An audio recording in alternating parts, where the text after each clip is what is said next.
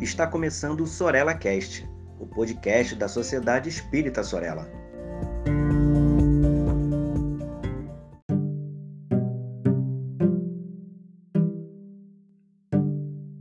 Olá, queridos amigos, sejam muito bem-vindos a mais um episódio do Sorella Cast. E hoje estaremos envolvidos com a temática de psicologia, espiritismo e filosofia.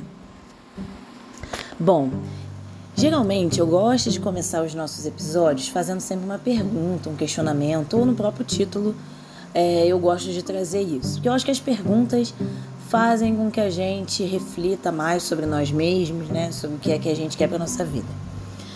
E o que que acontece? Eu tava num perfil, numa rede social, era uma rede social sobre moda, uma moda que eu gosto. E eu tava ali avaliando, né? Eu gosto de seguir esse perfil porque tem várias dicas de vestidos, de saias, que eu acho bacana. eles dão dicas para comprar, onde compra. E aí é, é um, uma, um perfil que ao mesmo tempo fala sobre moda, mas é um perfil religioso.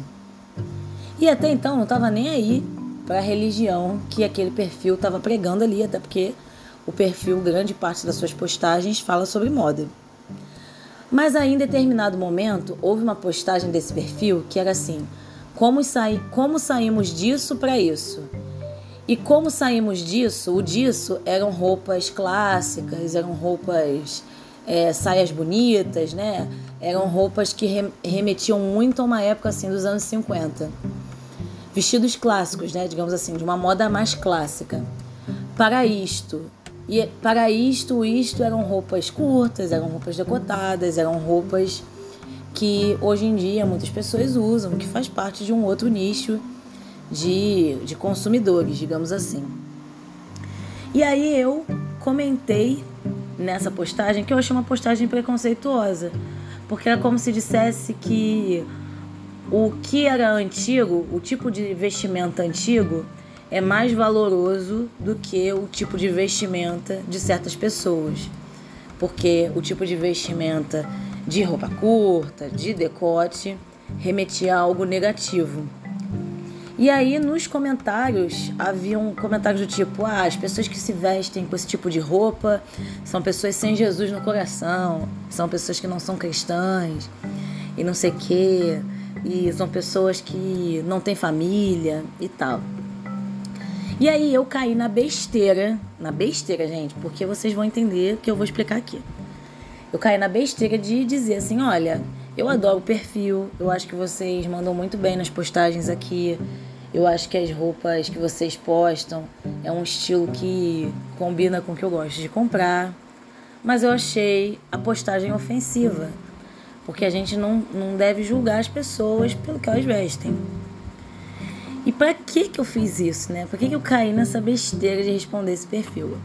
Eu comecei a ser super atacada, as pessoas começaram a responder ali de maneira super agressiva para mim, do, dizendo que eu era uma mimizenta, que eu era uma hipócrita, que isso era hipocrisia da minha parte, porque com certeza as pessoas que vestem aquele tipo de roupa é, também são preconceituosas e tará e que, enfim, ainda tentei me explicar, falei, não, não foi esse meu objetivo, só queria que a gente repensasse, que a gente está aqui para ver um tipo de estilo, não é para ficar julgando os outros.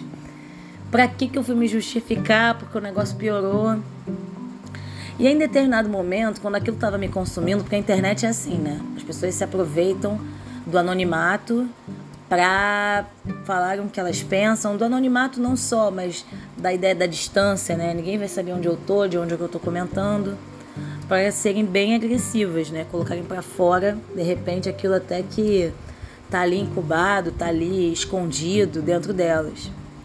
E as pessoas estavam sendo extremamente agressivas comigo ali. E eu tava me consumindo com isso. Me deixando levar. Falei, cara, por que, que estão comentando isso? Que gente gente ignorante, aquela coisa toda. E aí teve um momento que eu falei assim: por que eu estou fazendo isso? Porque eu estou me deixando levar por uma rede social. Eu nunca fiz isso, tá? Queria deixar claro que eu nunca discuti em rede social.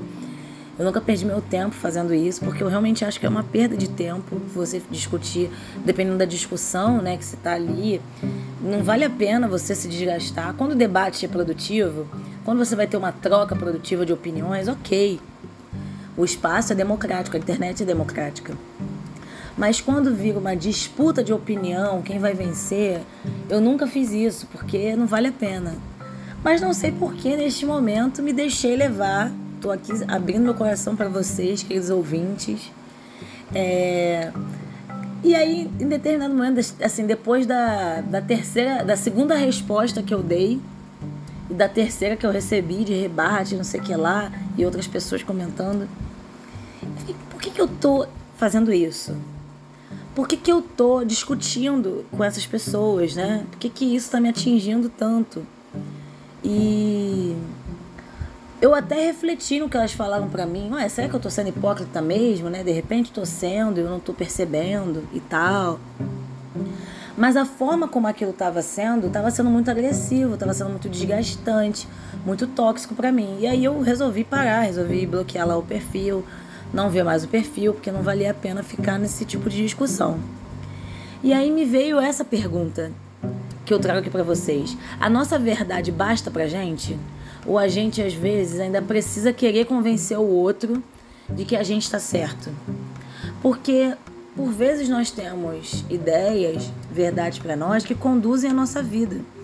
E essas ideias às vezes são tão enraizadas que elas se tornam até inconscientes, a gente nem percebe que tem crenças em nós que a gente apenas flui, faz parte do que a gente acredita que seja o certo. Mas tem outras coisas que por vezes não estão bem elaboradas em nós e aí, porque não estão bem elaboradas em nós, a gente fica querendo convencer o outro, né? Porque no fundo aquilo ali nos agride de algum momento, de alguma forma. Por mais que seja verdadeiro para nós, a gente quer convencer o outro, porque aquilo não está bem trabalhado na gente. E vejam, eu não estou dizendo que é, eu sou preconceituosa com a roupa das pessoas, tá, gente? Mas que talvez aquele comentário, aqueles comentários que fizeram tenham me atingido. Não é sobre a ofensa do outro, é sobre como a ofensa do outro bate na gente. Como, o que, que a ofensa do outro diz pra gente? O que que a gente ficar ofendido com a ofensa do outro diz sobre nós? E a gente, passando isso para o Espiritismo, né, que é a nossa pauta principal, o quanto às vezes preciso convencer o outro de que ser espírita é o melhor caminho quanto eu preciso convencer o outro, porque não é o melhor caminho, ok? É o melhor caminho para mim, para algumas pessoas, para nós em, algum, em algumas situações. Mas por que, que eu preciso querer convencer o outro sempre que a minha ideia tá certa? Percebem o quanto isso é desgastante? O quanto que às vezes, porque a gente quer muito convencer o outro que o que a gente pensa está certo, é porque a gente precisa repensar esse nosso jeito? Porque às vezes o jeito do outro ser diferente do, de nós nos agride, nos deixa mal, porque a gente não aceita o que o outro é. Porque às vezes o jeito do outro, de uma certa maneira, pelo que a gente tem de crença, a gente se sente é, como se estivessem negando a nossa existência. Então a gente precisa rebater, porque aquilo nos agride. Mas se aquilo está me agredindo, isso diz muito mais sobre mim do que o outro necessariamente. E, e essa é uma conclusão que é muito perspicaz para a nossa vida. Ela é muito esclarecedora. É lógico que a gente não vai parar de se incomodar com o que o outro faz do dia para a noite. Mas a gente já pode começar a se implicar no sentido: mas por que eu estou tão incomodado do outro pensar dessa forma? Por que, eu fiquei tão incomodada daquelas pessoas daquele perfil pensarem daquela maneira? Por que eu fiquei tão incomodada com o que as pessoas daquele perfil disseram para mim? Por mais que tenha sido algumas coisas bem agressivas, né, que que fogem assim de uma discussão tranquila, por que, que aquilo me agrediu tanto? Será que as minhas verdades, será que as nossas verdades estão tão bem estruturadas assim? Será que elas são mecanismos de defesa? Será que elas são formas que a gente se estruturou no mundo, numa determinada época, num determinado contexto, e a gente ainda não abriu mão dessas ideias, mesmo o tempo tendo passado? São vários questionamentos e a ideia de, do episódio de hoje é essa mesmo. A nossa verdade basta pra gente é a gente começar a se questionar até que ponto é, eu tô tranquilo com, com aquilo que eu acredito, eu tô bem com aquilo que me faz feliz, com aquilo que eu acredito, ou eu só tô me segurando em ideias porque eu não quero olhar para outras coisas dentro de mim, para traumas, para aceitar o outro que é diferente de mim, para aceitar novas ideias, para fazer mudanças em mim mesma, para largar o homem velho e aceitar o homem novo, o homem da transformação. Porque se transformar dá trabalho. E por vezes, para a gente não ter que se transformar, para a gente não ter que ter esse trabalho, eu fico negando a existência do outro, eu fico negando as ideias do outro, eu fico negando as coisas que me atingem diretamente, que me fazem de maneira indireta e às vezes bem direta repensar no que eu acredito da minha vida. Isso se aplica não só à doutrina espírita, à religião, mas a tudo no nosso contexto familiar.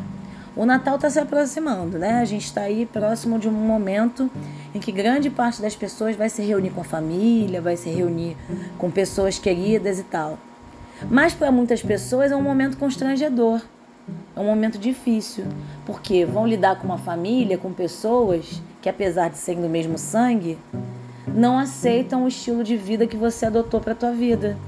Não aceitam a pessoa que você escolheu para amar, não aceitam o filho que você escolheu ter, não aceitam a profissão que você aceitou ter, não aceitam o filho que você não quis ter, não aceitam a viagem que você foi fazer, o estado que você foi e elas ficam querendo te convencer de que a verdade delas é melhor do que a sua. Ou você também, né? Escute bem, se você não passa por isso no Natal, talvez você seja a tia chata que quer convidar, que quer convencer o outro.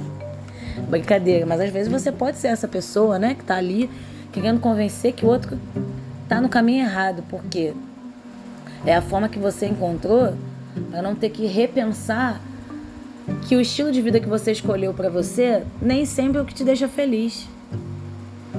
Às vezes foi um estilo de vida que você escolheu para você para atender demandas de outros e não a sua demanda, não a sua vontade.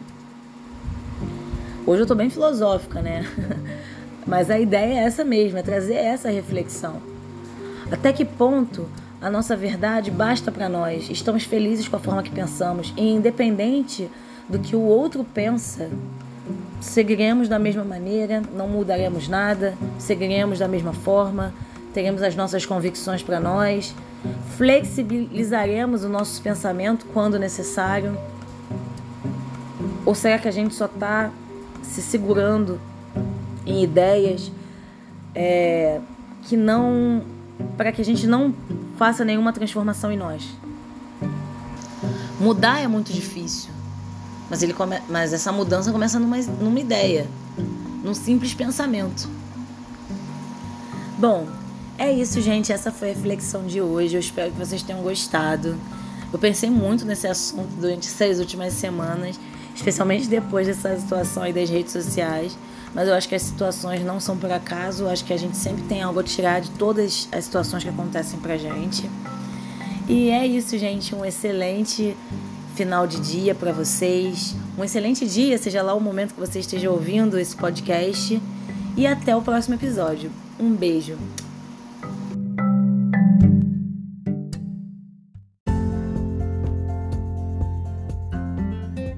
Siga a Sociedade Espírita Sorella nas redes sociais, Facebook e Instagram. Inscreva-se em nosso canal no YouTube e fique por dentro de nossa programação.